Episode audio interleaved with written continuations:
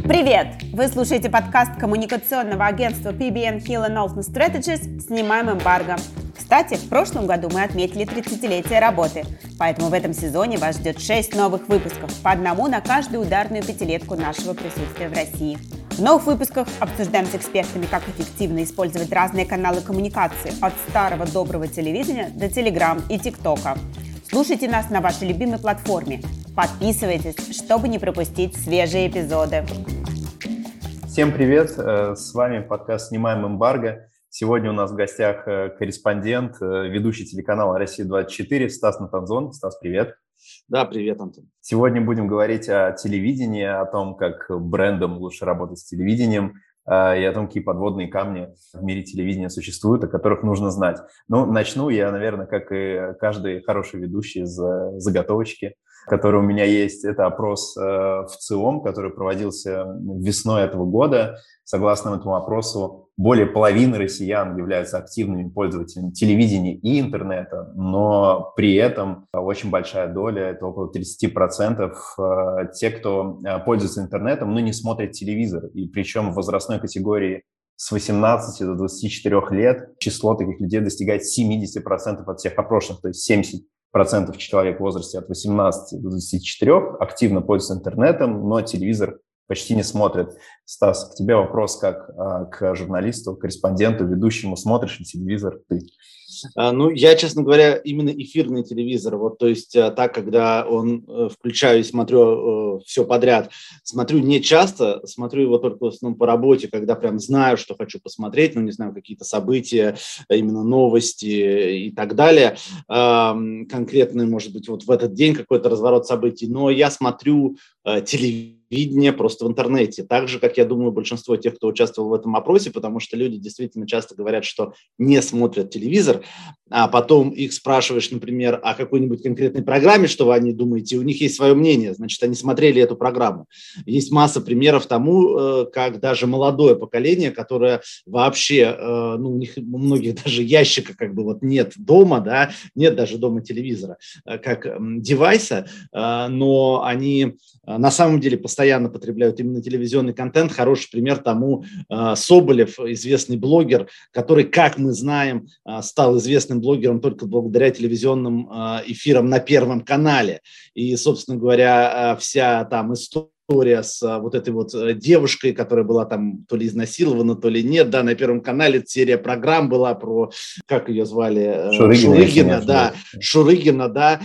Вот вот вроде бы она была нацелена на абсолютную аудиторию, которая не должна смотреть телевизор, потому что она была про вписки. Э, что такое вписка? Э, люди даже моего возраста, э, мне 38, знают так весьма условно. Вот, а это все больше там 15, 17, 18 лет, да, вот. Но, тем не менее, вся история раскрутилась через Первый канал. Куча звезд стали через Первый канал а как так? Вы же все не смотрели этот телевизор, да? Как это вы об этом во всем узнали? Или вы все-таки смотрели, просто вы его смотрели в YouTube, вы его смотрели э, нарезками в той же самой Инсте, в сторисах, в там, том же самом ТикТоке нарезками, ну, тогда еще ТикТока не было, и в других, во, в, в массе других э, социальных сетей. Э, на самом деле телевизионный контент массово потребляется, просто, естественно, переработанный, а иногда и не переработанный в разных информационных потоках. Вообще не, нелепо сравнивать телевидение и интернет, как будто бы это противопоставляющиеся эм, друг другу вещи, потому что вы сравниваете контент и способ распространения контента. Это как uh-huh. зеленое и мягкое, ну, бесполезно. Э, а, значит, э, что лучше, э, телевидение через спутник или телевидение через провод, например, да? Блин, ну, ребят, ну, можно так, можно так. Mm-hmm. Можно по интернету, можно по АКД ТВ.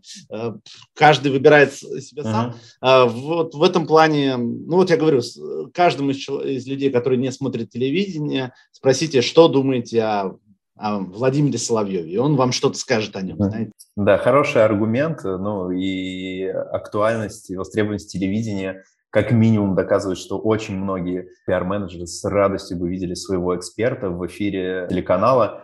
А, ну и, конечно, многие стремятся попасть все-таки в этот эфир и изложить позицию своего бренда. А, именно поэтому, наверное, актуальным вопросом было бы, по какому принципу на телевидении выбирают экспертов для программы, комментариев. А, мы знаем, что есть такая база надкол, в которую попадают основные спикеры. Вот что делать, чтобы в нее попасть, и благодаря каким качествам э, спикер становится для корреспондента ценным источником, когда с ним комфортно общаться. Да, смотрите, тут все должны понимать, что надкол – это изначально платная база. То есть э, сами продюсеры телевизионные или телевизионные компании э, платят за то, чтобы получить доступ к этой телевизионной базе. Поэтому в эксперте, на самом деле в хорошем, э, телеканал заинтересован ровно настолько же, насколько и эксперт заинтересован в том, чтобы попасть на телеканал. Просто проблема в том, что э, очень многие люди не могут, э, это не их плохая черта, это просто их особенность, не могут э, харизматично, интересно, красиво э, рассуждать на темы, даже в которых они разбираются. Э, это не делает их меньшими экспертами, потому что это просто два разных умения говорить на тему да, и думать на тему, и не всегда они совпадают в одном человеке. Э, поэтому как люди попадают на откол? Ну, путем, конечно, случайного перебора, то есть Э, случайным каким-то образом человека пригласили, узнали, что он разбирается в теме. Изначально надо, конечно, разбираться в теме, надо быть экспертом в своей отрасли. Э, вот, но потом э, тебя случайно пригласили по этой теме, ты вот так как-то попал, и вдруг хоп, увидели, что ты, ох ты, а ты интересно говоришь, ты не только разбираешься, но ты говоришь интересно, у тебя есть, у тебя может быть язык метафоричный, голос может быть приятный, тут очень много факторов, внешний вид, если речь о телевидении, внешний вид очень большое значение имеет, то, как ты себя подаешь. Тебя просто физически интересно смотреть, потому что вот итоговая цель любого телеканала – это просто, чтобы его смотрели, просто притягивать зрителей. И если ты притягиваешь зрителей, это сразу видно. И это, это чувствует даже вот банально ведущий, который с тобой разговаривает. И вот этот щелчок, э, когда ты, э, значит, попал эм, на какой-то эфир, и все увидели, что ого, класс, а он интересный. Хороший продюсер, он сразу и в надколе это пометит, типа, это классный спикер. Вот, он классно говорит о том-то, о том-то, он в этом интересен. А, его пригласят второй раз, еще кто-то увидит, еще раз пометит. И так это органически на самом деле вырастает. Если вы посмотрите постоянные эксперты, там, многих, во многих ток-шоу сейчас есть постоянные эксперты. Это прежде всего а, люди, которые, а, красиво говорят, б, красиво выглядят, ну и вот на них приятно смотреть, их приятно слушать. От них, может быть, уже устали, так и сами телеканалы устали, они хотят тоже бы новых, хотели бы, но вот да, ну, их сложно найти, сложно находить вот и с одной стороны содержательных, и с другой стороны красиво говорящих, и с третьей стороны еще и думающих о том, а как они выглядят, а какой, какая у них одежда в это время, да, как они причесаны, какой у них внешний вид. Э, потому что многие э, глубоко погруженные в проблему люди, например, думают, что ну тогда я, я же там, я же как бы умный, да, ну неважно, во что я сейчас одет, да, ну вот такое бывает.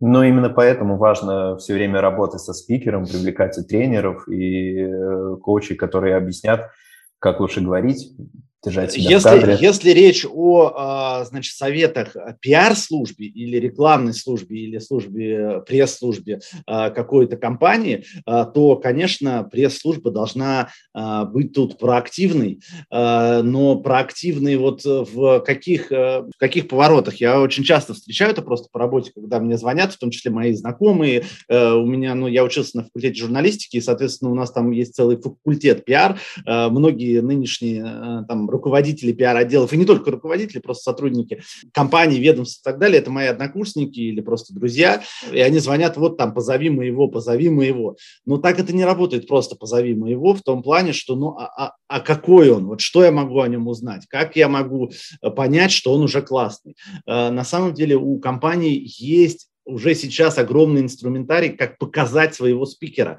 Просто им никто не пользуется. Ну, например, почему нельзя записывать самостоятельно, по крайней мере, какие-то видеокомментарии для того же самого Facebook и Инстаграма, они бы разлетались, если они на горячие темы. Вот вы видите горячую тему, которая касается вашей компании. А почему вам... Многие, кстати, выпускают пресс-релизы по старой памяти. Ведь как, когда, как, как придумались пресс-релизы много-много лет назад, просто тогда еще телевидение не было так развито, уж тем более не было соцсетей. Значит, есть некая тема, и компания хотела бы на нее высказаться и хочет это высказывание сразу распространить многим. И что она делает? Делала 50 лет назад, на самом деле, она писала текст и рассылала его, было очень удобно. Но почему-то сейчас ровно ту же, ту же самую э, технологию переложить на видео компании не, не торопятся. Я не понимаю, почему. Хотя все знают, что потребление видеоконтента огромное, что люди э, с большим удовольствием смотрят, чем читают. Ну, к сожалению, да, человеческий мозг, он ищет легкие пути, смотреть легче, чем э, читать. Э, но почему не записывать пресс-релизы на видео?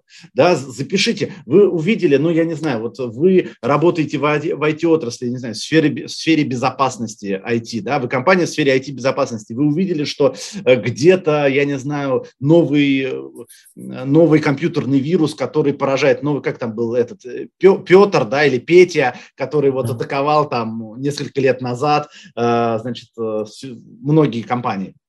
Ну, запишите какой-нибудь свой видос о том, как вы, что вы думаете об этом Пете, а этим подключитесь еще как бы к продажам, на самом деле, своего бренда, да, то есть вы, на самом деле, про новость сделаете пресс-релиз, ну, комментарий по этой новости нужен всем, э, если эта новость актуальна. Его с большой вероятностью возьмут, увидят вашего спикера, плюс вы как бы продадите свой бренд. Э, этого практически не бывает. Вы редко увидите проактивный видеокомментарий. Вот проактивный пресс-релиз бывает, а проактивный видеокомментарий от рекламных служб, от пиар-служб мы практически не видим. Хотя это огромнейший инструментарий, легкий. Возьми телефон, записал, выложи. И это именно то, что могло бы упростить работу и редакторам, и продюсерам. Конечно, вас просто увидели, вас увидели, вас сразу могут поставить в эфир, понимаете, у вас сразу есть видеоконтент, который уходит и на радио, и на телек, и как бы это является и пресс-релизом, то есть газета это тоже, в принципе, вполне себе возьмет. Вот, просто, ну, возьми возьмите, запишите это. Вот, вот ровно ваш пресс-релиз запишите. Но тут возникают свои но, потому что, конечно, пресс-релиз, если просто его зачитать, не сработает. Это будет скучная галиматья. То есть, может быть, в новости это возьмут, э, потому что это новостной повод, и есть комментарий какой-то, отлично. Но в целом, психологически, э, вы будете как человек, читающий пресс-релизы выглядеть, понимаете? То есть вы не будете выглядеть харизматично и интересно. 90% а вот зачитывания с листа э, листа, оно читается даже когда ведущий, профессиональный, который делает это ежедневно, читает с листа или рассказывает, вот две вещи, да, это заметно.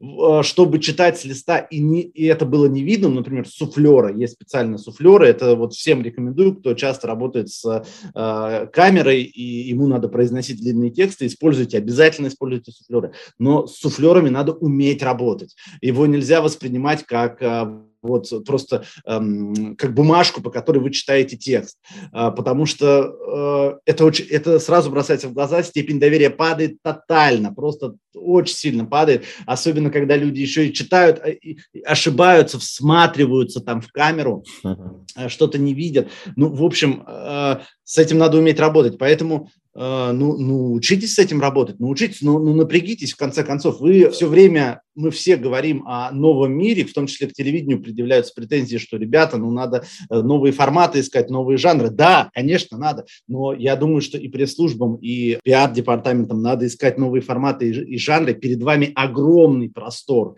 а, на самом деле, бесплатного а, распространения, которым вы просто не пользуетесь, просто потому что не хотите придумывать какие-то новые новые идеи, э, они, они напрашиваются, на самом деле. Вот, вот жанр видео пресс-релиза напрашивается, но его э, вот погуглите, я не знаю, я практически не вижу такого. Сейчас, я думаю, все, кто-то слушает, как минимум могут задуматься о внедрении такой практики.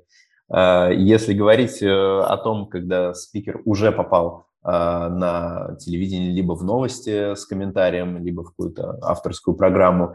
А, здесь эм, существует проблема, что все-таки спикеры не всегда говорят по существу, пытаются закидать аудиторию ключевыми сообщениями своего бренда, и очень сложно бывает эм, коллегам-пиарщикам объяснить, почему этого делать не нужно. Вот, может быть, э, Стас, у тебя получится объяснить еще доступным языком с другой стороны, почему так делать не нужно. Ну, э, потому что, во-первых, конечно, все это понимают, на самом деле, что просто такая э, дешевая продажа, дешевая реклама, но когда ты прямо вот напрямую втюхиваешь бренд, она, она, наверное, работает, но ее тогда надо очень-очень-очень часто повторять, как, например, рекламу жвачки, которую ну, надо просто в каждом рекламном ролике вставлять. Один раз, если ты это скажешь, это так не, это не сработает. Срабатывает другое, срабатывает то, что тебе должен стать интересен человек, а потом через человека тебе становится интересно, а вообще, а что он из себя представляет, в том числе, какую компанию он представляет, значит, это компания. То есть э, твое хорошее расположение к этому человеку распространится тогда и на компанию. И вот вам о чем надо думать. Вам надо думать прежде всего о том, чтобы зритель, который смотрит это выступление, оно ведь не будет, еще раз, оно не будет повторяться раз в 15 минут, как рекламный ролик, да, оно буквально вот человек его увидит один раз. Ему надо один раз увидев это, чтобы ему вот другой говорящий, то есть представитель вашей компании, прежде всего, как человек понравился. Э, что э, может понравиться в другом, как в человеке. Ну, давайте перечислять, мы это просто на уровне common sense все с вами сами можем понять. Ну, во-первых, внешне, да, мы просто вот, э, что называется, любим глазами, встречаем по одежке, да, то есть, может быть, он выглядит красиво или интересно, или еще что-то. Красиво ведь это очень сложное понятие, это не всегда какое-то стандартизированное понятие, красивое у каждого свое. Это первое. Второе, может быть, он говорит какую-то парадоксальную, интересную мысль, которую вы вдруг, опа, и вы за нее зацепились, это так интересно, да, а она, э, мысль может быть парадоксальная, мысль может быть неожиданная, мысль может быть просто какая-то очень глубокая. Третье, это может быть что-то эмоционально очень привлекательное. Ну вот, э, э, простите за пример из политики, таких примеров много на самом деле и не только в политике. Владимир Вольфович Жириновский. 90% его образа это просто эмоционально ярко, да, и, и, и поэтому это приковывает внимание. А, но это не обязательно быть как Владимир Вольфович Жириновский, Жириновский, можно быть как, э, я не знаю, Филипп Киркоров, это тоже эмоционально ярко. Да? Примеров из разных сфер мы можем э, посмотреть э, очень много. Опять же, если в IT-сектор, о котором я заговорил, ну вот, например, Илья Сачков, э, надеюсь, что с ним в итоге все будет хорошо, но когда он еще был на свободе, э, он, он, он очень яркий. Вот посмотрите, человек, который сделал из образа э, IT-специалиста, который раньше был, значит, что такое IT-специалист, был раньше так в головах очень многих, даже не только здесь, а по всему миру, э, там, посмотрите, в том числе всякие американские сериалы об этом. Это чувак в турецком свитере, э, грязным, а, обношенным, там, не моющийся, да, ну, потому что он весь в своих программах, весь в своих кодах, и ему все равно, что у него ногти уже длиной, значит, с 20 сантиметров и дреды э, сами организовались. Илья Сачков полностью джух перевернул этот образ, э, значит, абсолютно идеально одетый человек с какой-то там дизайнерской э, стрижкой бороды, понимаете, вот, и, и все, и, и он стал тут же лицом Э, российского IT-бизнеса, а, ну, одним из лиц, я не говорю, что вот единственным лицом, но одним из ярких лиц, и мы его узнаем. А в России, на самом деле, много компаний из IT-сферы, но вот Илью Сачкова внешне, визуально все знали. Все знали. А, многие, многих ли руководителей IT-компаний еще вы знаете, при том, что группа IB нельзя сказать, что какая-то... Это не Яндекс, понимаете? Это довольно такая нишевая, не супер огромная история. Вот, вот вам пример, а, как а, первое впечатление. А потом через это, вот понимаете, люди, прочу, ну как бы, я не хочу сказать влюбившись, да, но обратив mm-hmm. внимание на Илью Сачкова, да, они уже начинают обращать внимание и на то, что это за компания у него, а что он такой, а кто он, а о чем он рассказывает. И они потом его второй раз увидят, они уже еще с большим интересом будут к нему относиться. Задумывайтесь вот об этом, задумывайтесь не о том, как сейчас быстро произнести название вашего бренда и как бы сбежать. Это не сработает просто. Задумывайтесь о том, как сделать так, чтобы ваш спикер э, полюбился людям. А через это вы потом продадите, не волнуйтесь, вы дойдете до продажи. То есть в таком случае нужно э, не, не пытаться максимально быстро продать своего спикера и получить дивиденды, а играть в долгую. Нужно, нет, нет, нет, нужно продавать своего спикера, а не товар. Вот что я, вот как бы я это формулировал. Продавайте, да, продавайте прямо сейчас, но только своего спикера, не товар. Mm-hmm. Сделайте так, что подумайте, как э, вашу, вас, ваш месседж сделать интересным не только с точки зрения того, что вы сейчас быстро продадите, быстро быстро назовите свой бренд, покажете, вот как, что у вас там есть. А как, как спросите, э, а что интересно вашим, вашей аудитории? Что интересно тем людям, которые вас слушают? Слушают, за что они зацепятся? А, значит, не продавайте жевательную резинку, продавайте чистые зубы, понимаете, или свежее дыхание, продавайте поцелуй с любимым, от которого останется свежий аромат, да, а не жвачку. Вот, а, то есть задумайтесь о том, что, собственно говоря, в этом высказывании вашего спикера будет интересно вашей аудитории. А потом уже, ну, туда где-то прикрутите жвачку, да? Вот. Тогда, знаете, что самое главное, что тогда? Э, тогда вы не только товар будете продавать, вы создадите гораздо более длительную историю отношений, понимаете? Вот, э, вы тогда, вы зацепите, вы еще, вас еще раз позовут. Ведь вы хотите не только сейчас на 15 секунд показаться, или там, не знаю, насколько, если это участие в ток-шоу, ну хорошо, на 5 минут показаться, да? Вы хотите что-то более длительного, правильно? Вы же не строите свой бизнес на один день, да? Плюсом к тому, что сейчас мы обсудили, а, помимо того, чтобы говорить по существу и продавать спикера, а не товар, еще э, важно уметь грамотно внутри, ну, по крайней мере, пиарщика, внутри своего бренда согласовать участие спикера в новостном выпуске или программе. Есть ли такое со стороны журналистов, что если вы видите, что очень-очень небыстрый на подъем человек, очень медленный бренд, и все может погрязнуть в согласованиях, вы просто больше никогда уже не будете работать? Конечно, ну, конечно. Ну, ну кто это? Слушайте, новости, особенно, ну, вот я работаю, по крайней мере, в новостях.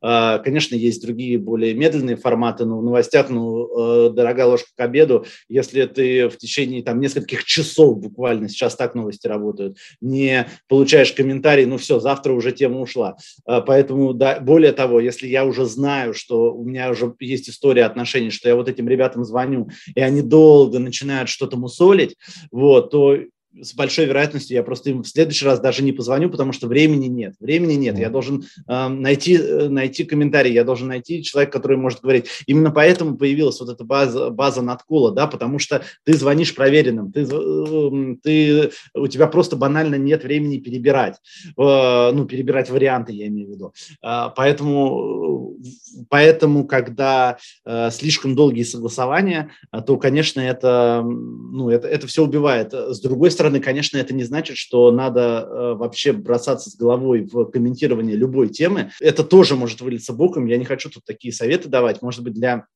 меня, как для журналиста, э, ну, я не должен об этом особо задумываться, да, но я думаю, что пиар-службы и рекламные службы должны задумываться над тем, что, э, может быть, не все темы стоит комментировать их спикером, правда. Конечно, какое-то время выдохнуть и подумать надо, но еще раз, эм, пиар-служба должна быть проактивна, мне кажется, в современном информационном потоке, потому что он очень быстрый. То есть она должна думать о том, есть ли ей что-то сказать на тему до того, как ей позвонил журналист и спросил, есть ли вам что-то сказать, если происходит новость в вашей теме. Вот, и всегда надо задавать вопрос, а произошла ли новость в нашей теме, потому что иногда, не, ну вот, условно говоря, про, проходит там климатический саммит, надо подумать, ну или, или любая тема, которая касается многих, надо подумать, а есть ли тут мой аспект. А, возможно, есть, потому что если я работаю даже, не знаю, вы представитель какой-нибудь э, компании, которая с экологией напрямую не связана, если вы продаете, я не знаю, смартфоны, а, но, может быть, и тут есть ваша, ваша какая-то тематика. Подумайте, нет, может быть, нет, тогда нет. А, а если есть, то задумайтесь об этом до того, как вам позвонил журналист. Надо быть проактивным. Вообще, э, пресс-службы, это тоже мое такое, может быть, это, конечно, ворчание э, журналистское, и э, пресс-службы, я думаю, им есть что поворчать в мой адрес, ну и в адрес всех журналистов также, но э, очень часто пресс-службы и пиар-службы, они идут такими очень устаревшими путями, не задумываясь о том, что мир очень сильно, информационный мир очень сильно изменился, просто даже за последние пять лет, я даже не говорю за 10, за 15 лет, вот банально последние пять лет, и каждые 3-4 года он, он тотально меняется. Надо двигаться, э, и надо быть гораздо, сейчас надо быть гораздо более подвижным. Пиар-работа и работа пресс-службы – это уже давно не реактивная работа, это давно должна быть и проактивная работа тоже. Мир коммуникации меняется, но некоторые вещи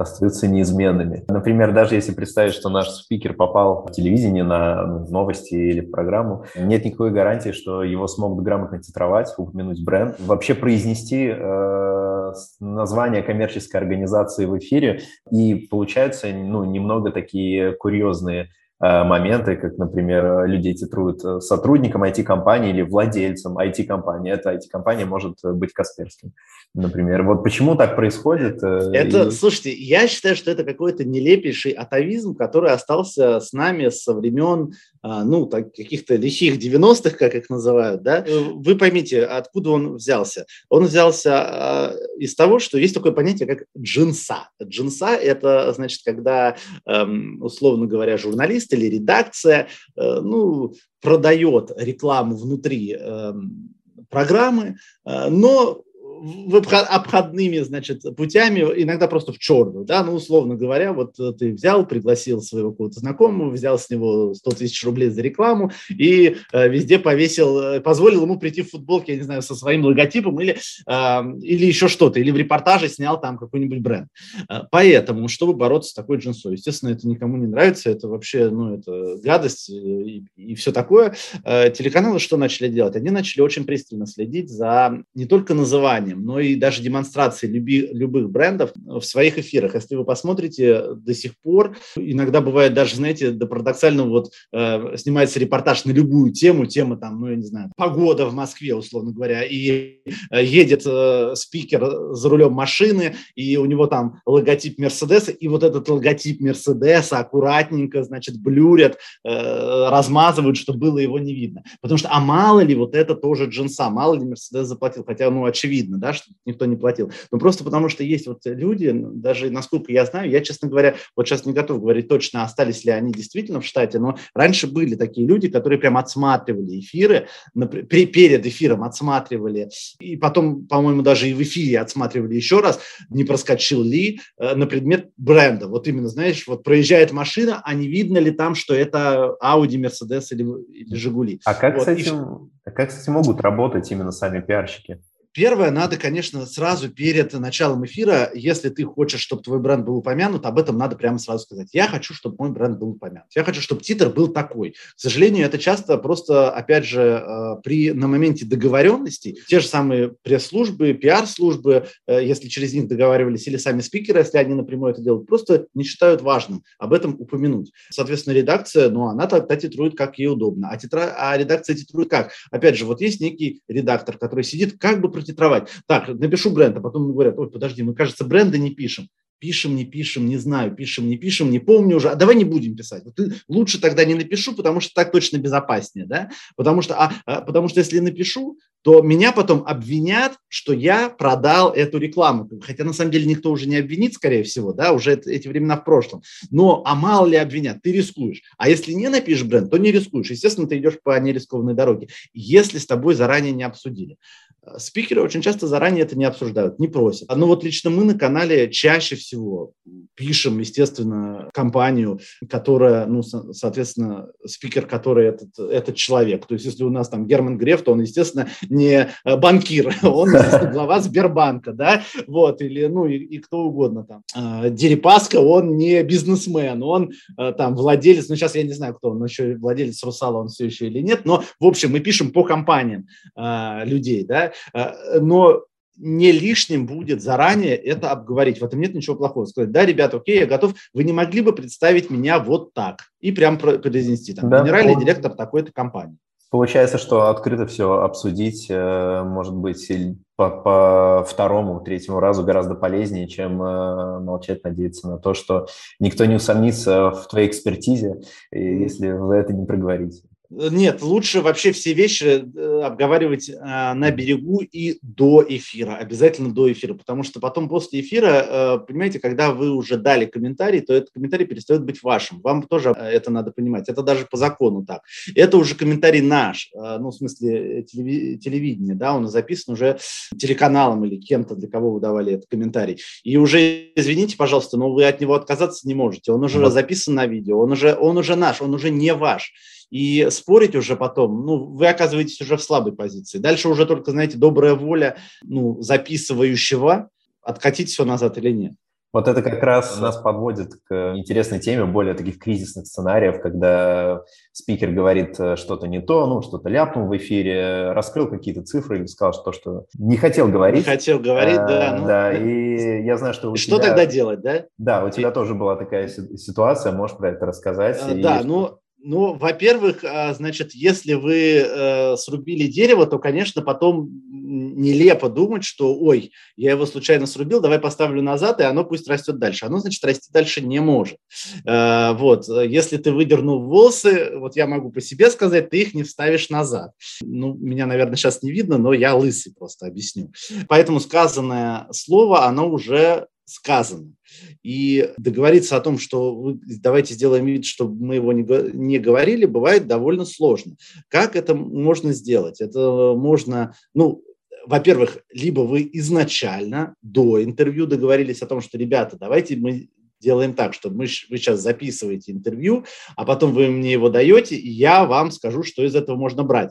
Э, сразу вам скажу, что 99% журналистов просто откажется тогда у вас брать интервью, но будет 1%, который согласится, и вы сможете с ним так, эм, так работать на таких условиях. Вот, а, значит, второе, это надо понимая, что вы уже ничего тут сделать не можете, как-то договариваться. Ну вот э, случаи, о котором э, ты, наверное, говоришь, ты имеешь в виду, таких, на самом деле таких случаев было много, ну вот один из э, случаев, мы э, разговаривали с э, Минцифры, э, значит, брал я интервью, причем вообще э, была тема про э, создание тогда, тогда только вводили QR-коды, э, даже это были не QR-коды, а это были э, пропуска для того, чтобы ездить по Москве. Но это вообще еще, это еще до вакцинации, до всего, до всего. Это сейчас слово QR-коды приобрело такой политический какой-то оттенок негативный. А тогда это было просто, ну, если вы помните, 20 год, середина 20 года, и были пропуска на проезд, то есть кто мог выходить из дома, только по этим пропускам, и создавали базы, и потом они не, не понадобились, понадобились на самом деле. Ну, в общем, в ходе этого интервью человек из Минцифры говорит, да, ну вот мы создаем единую базу переболевших, у нас там 33 миллиона, а, значит, человек, и, ну, и мы дальше разговариваем, разговариваем, и, а, а потом ну, выясняется, что если открыть э, сайт Стоп Коронавирус к тому времени, там это, условно говоря, там прошло полгода с момента начала болезни, э, всего там переболевших, вот если сложить просто цифры за день, э, получалось, ну, там, не знаю, там, типа, миллион человек, даже миллиона тогда еще, наверное, не получалось, вот, а тут 33 миллиона переболевших, то есть э, у них уже в базе тогда было. Ну, и, в общем, они начали там как-то потом через пресс-службу говорить, что, ну, вот, давайте мы это как-то не будем давать. И я сказал, что, друзья, ну, э, вы понимаете, у вас в базе-то, скажите, 33 миллиона или не 33 миллиона. Они начали что-то объяснять про то, как э, вот у них в базе там что-то по-другому. Я говорю, давайте запишем интервью про эти 33 миллиона. Я готов. Они, нет, нет, нет, вы что, какое интервью отдельно про 33 миллиона? Мы и так хотим это убрать. Я говорю, ну тогда давайте придумаем какую еще новость. Вы мне сам, вы хотите, чтобы я вырезал самую главную новость из всего интервью? Ну, ну почему я вот должен сейчас? Объясните просто э, мне вот мою логику, почему я это должен сделать. Либо дайте мне какую-нибудь хорошую новость тогда. Что? Договориться Никак, не получилось. Никакой хорошей новости другой не было. Да, 33 миллиона вышло в эфир. Сейчас, сейчас эта информация э, общедоступна, собственно говоря. Тогда же она стала общедоступной, все ее очень сильно цитировали. Я точную дату не помню, но, в общем, это 2020 год был. Вот. Э, тогда эта цифра, число в 33 миллиона казалось немыслимым. Сейчас, наверное, уже правда 33 миллиона переболевших. Получается, что э, есть два выхода из этой ситуации. Либо обменяться информацией, которая также будет интересна, ну, либо уповать на добрую волю э, журналиста. Ну да, но вы должны понимать, что если вы рассказали что-то очень, ну, понимаете, вот смотрите, пандемия, и, три, и я узнаю о том, что есть реестр на 33 миллиона переболевших, это очень важная новость, это социально значимая новость. Чтобы я ее не ну, не дал, но это должно быть что-то. Я даже не знаю, они, они реально такую новость уже сложно чем-то перекупить, понимаете? Вот, ну, ну, как представляете себе, там а, э, президент дает интервью и случайно рассказывает, что завтра он, я не знаю, нападет на какую-нибудь страну там, да? Ну, вот чем можно перекупить такую новость, да? А какой другой новости? Я не говорю сейчас про деньги, значит, э, э, я тут вообще вам ничего советовать не буду. По-моему, коррумпировать это, это самая гадкая и ужасная вещь, и этого делать не стоит очень опасно. Можно получить, э, значит, в дополнение к той новости еще одно видео э, того, как вы пытаетесь коррумпировать.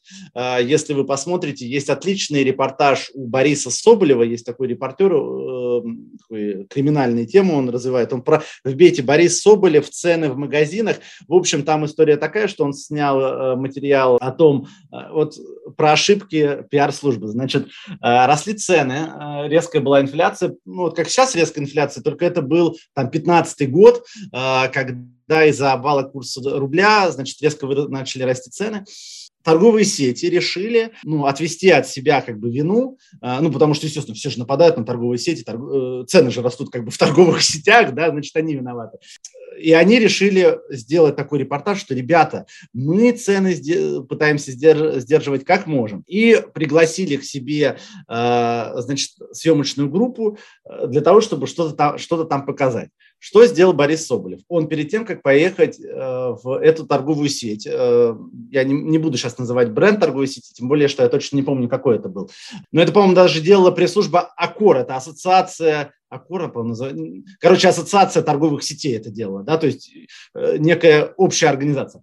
Что сделал Борис Соболев? Он сначала поехал на оптовый рынок, где продаются овощи, и посмотрел, сколько там стоят помидоры, оптовые именно цены на помидоры, на огурцы. Ну и там оказалось, условно говоря, помидоры стоят 50 рублей, огурцы стоят там 50 рублей. Потом он приходит, приезжает в торговый центр, и там те же самые помидоры стоят 100 рублей, в два раза дороже. И он такой, вот смотрите, вот здесь стоит 100 рублей, а мы только что с вами были в торговом сети, что там 50. Пресс-служба слышит это, что он такое говорит, ну, в кадр. Он такой, «Э, поймите, значит, это было, здесь у нас 100 стоит, там стоит 50, а у нас 100, потому что у нас еще доставка, у нас еще, значит, погрузчики, у нас еще... Но Боря, он был умный, и есть умный парень. Он там спросил на рынке, а если я вас попрошу с доставкой до магазина, сколько будет стоить? Ему говорят, ну, хорошо, не 50, а 55. Вот, ну, то есть, как бы небольшая разница, вот, а, за, за килограмм. Вот, и он говорит, а мне вот, и он дает оттуда комментарий. Короче, торговая сеть понимает эти, что, блин, они хотели снять одно, у них получается просто тотально другое. Значит, он, он выходит из магазина, и они к нему подходят и говорят, знаете, вот у нас получается не то, что мы хотели, мы хотели бы это не не давать. Боря Соболев говорит, ну как, как мы можем это не давать? Мы, если что-то не то сняли, если это неправда, то вы скажите, давайте мы запишем, что, что мы сняли, не то. Они говорят, нет, нет, нет, мы хотели бы типа всю тему снять, давайте всю съемку отменим, как будто бы ее не было. Он говорит, ну как, как это? Невозможно, она уже была.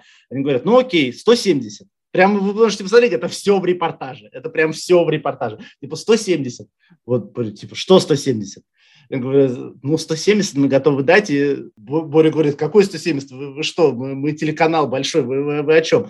Они говорят, ну, окей, вы большой телеканал, 250 тогда. Вот, там типа 500. Они, ну, вы, ты понимаешь, да? То есть они свою э, маленькую проблему сначала сделали с помощью съемки большей, а потом они ее превратили просто в, в такой кавардак, потому что, естественно, этот репортаж, э, он даже сейчас э, в YouTube, мне кажется, там, там у него миллионный, никогда бы у репортажа о ценах на помидоры э, не было бы миллионных просмотров, а там миллионные просмотры, вот, при том, что это там был 2015 год, это было еще начало YouTube, тогда миллионные просмотры, это было реально редкость. Вот, э, то есть это, это самое начало YouTube, это когда один миллион было много, а у этого ролика было сразу много миллионов просмотров. Ну, помимо таких ляпов бывают еще моменты, когда не выдается какая-то чувствительная информация, бывают просто неудачные моменты. Здесь мы, наверное, можем вспомнить и твой опыт несколько лет назад. Сейчас, чтобы все понимали, э, покажем отрывок э, этого эфира здесь, на Манежной площади, я э, не буду оценивать сколько, наверное, десятки тысяч. Э, чуть позже, наверное, поступят какие-то э, более точные данные. Это, наверное, не важно. Этот час целиком мы проведем вместе с вами, чтобы и те миллионы людей, которые по каким-то причинам не смогли выйти на площадь на, в своем родном городе, но им в эти дни также скорбно, также тяжело переживать эту трагедию, смогли, ну, вот этой, этим горем, это горе разделить вместе с нами, со всеми, так вместе ведь веселее. Э, легче, не веселее, конечно, проще, простите. Да, но это, это оговорка. Смотрите, это, это э, ну, во-первых, тоже ужасная оговорка, которая уже все в эфире, и она уже осталась. А, но, но есть принципиальная разница между как бы выданной, например, информацией или, а, значит, э, ну, совершенной именно ну да, но вот именно выданной информацией, да, и случайной оговоркой, случайно произнесенным не тем словом. Это, э, это соответственно, совсем по-разному, во-первых, воспринимается и аудиторией, и журналистами, и всеми. Если произошла оговорка, то ну вот в этом видео, э, которое, конечно, сто, стоило мне тоже выпавших волос тогда, но я первое, что важно сделать, и тогда я это сделал, сразу извиниться за нее, ну и поправиться, просто сказать, что, ну да, извините, это прямой эфир, ну вот бывает, да, а, в прямых эфирах бывает разное. Второе, конечно, а, глупо, значит, просто вот отрицать и, и забыть, как будто бы этой истории не, не замечать. То есть, если разгорается скандал, бывает такое, что что-то ляпнешь случайно, да, даже не ляпнешь. Вот еще раз, есть разница между тем, чтобы как бы ляпнуть, э, ну, в смысле высказать то, что ты правда думаешь, ну, просто, вы, просто типа пожалеть, что ты это сказал вслух, и тем, чтобы говорить, ну, просто сказать не то слово, да, это две разные вещи. Понимаете, да, одно дело, то есть взять и, э, например, про национальность тираду какую-то выдать, как ты ненавидишь там вот этих там национальностей, да, а другое дело, ну, просто оговориться и сказать другое слово. Когда ты выдаешь тираду про национальности, ты показываешь тем, что ты правда, вот это, это реально твои мысли, как бы, да, понимаете, да, различие, оно принципиально. Но если это просто ошибка, важно еще раз за нее извиниться. И если ты видишь, что волна продолжается, я считаю, что важно, опять же, проактивно дать комментарий какой-то. Один продуманный э, комментарий, который ты даешь кому-то, кого ты, ну, в честности, кого ты знаешь, ты уверен, что он не переврет, не вырвет из контекста твои слова, не использует их вот э, специально, чтобы только нагадить тебе еще больше, а по-честному к ним отнесется, да, потому что очень многие будут хотеть, э, ну, как ястребы, как бы слететься на, на любой скандал, и э, даже какие-то твои правильные слова специально вырвать из контекста, чтобы сделать их неправильными, специально переврать. Для этого должны быть, конечно, у любого медийного человека или медийной компании должны быть проверенные журналисты, которые, еще раз, это не, не воспринимайте это как, что купленные какие-то журналисты. Это вообще, купленные этого не работает. Э, наоборот, это должны быть как раз профессиональные люди, э, которые по-честному к этому отнесутся, к которым ты можешь обратиться и дать им свой комментарий, он не будет вырван из контекста, распространен. А, любая пресс-служба должна, собственно говоря, работать над созданием пула таких, э, списком такого журналиста. У любого нормального пресс-секретаря или главы пиар-службы должен быть телефон. Вот э, он должен сейчас прям задать себе вопрос. У меня есть кому позвонить в случае кризиса, чтобы высказаться, чтобы мое мнение было услышано, и я был уверен, что оно не будет, ну, что оно будет подано по-честному. Я не говорю, что журналист выступит за меня. Я говорю, что журналист выступит по-честному, донесет, не вырывая из контекста.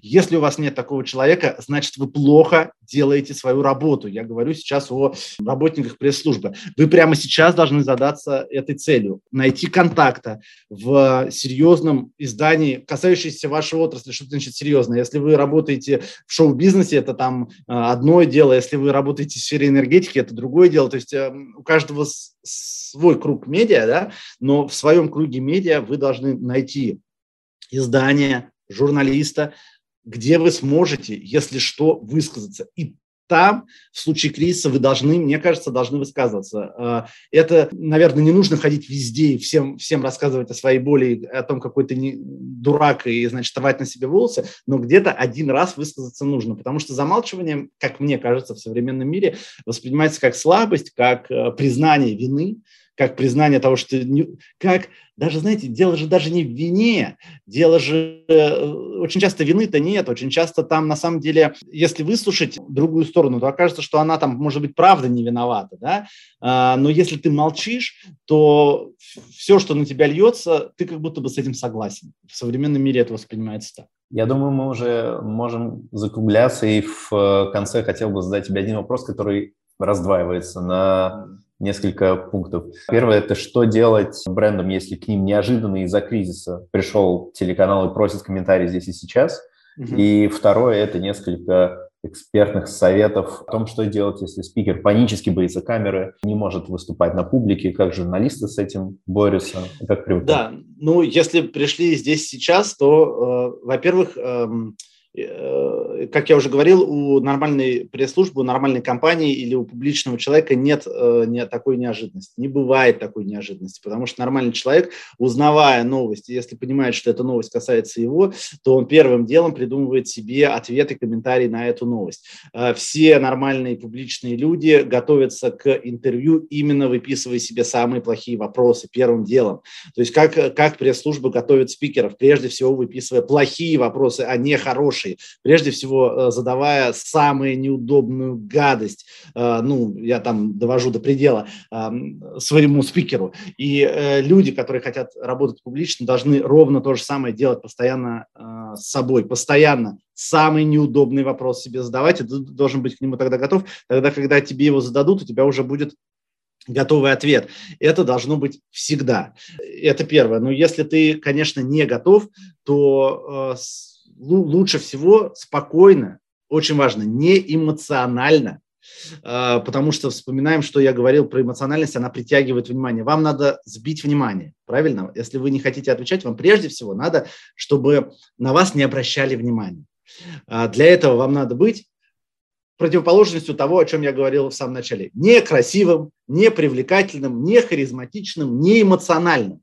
Вот. Но причем некрасивым вам надо быть э, настолько, чтобы не стать красивым в своей некрасивости. То есть вам надо быть нейтральным, вам надо быть никаким. Понимаете? То есть вы должны максимально спокойно, но в своем спокойствии, опять же, не будьте эм, слишком как бы вычурно спокойными, чтобы своей спокойностью стать э, девочкой Готом, которая тоже имеет свою привлекательность, понимаете, да? А, то есть вам надо быть просто таким нормальным, таким спокойным. А, знаете, сейчас мы не можем вам ответить. Спасибо, что вы обратились. А, будьте вот э, той самой, тем самым голосом колл-центра, знаете, который вот э, приветливо, нейтрально отвлеченный, понимаете? То есть будьте полуприветливым, полунейтральным, чтобы не было ни малейшей, ни положительной, ни отрицательной эмоций. Спасибо вам большое, что вы ко мне обратились. Это очень важный вопрос, которым мы непременно сейчас займемся. Пожалуйста, перезвоните нам а, через 15 минут, и мы вам дадим ответ. Через 15 минут, ну, не берите трубку, да, или там через 15 минут скажите, ой, знаете, мы все еще готовим ответ, ваш вопрос очень важен, конечно же, мы им занимаемся, сразу, как только сможем подготовить ответ, мы вам его дадим.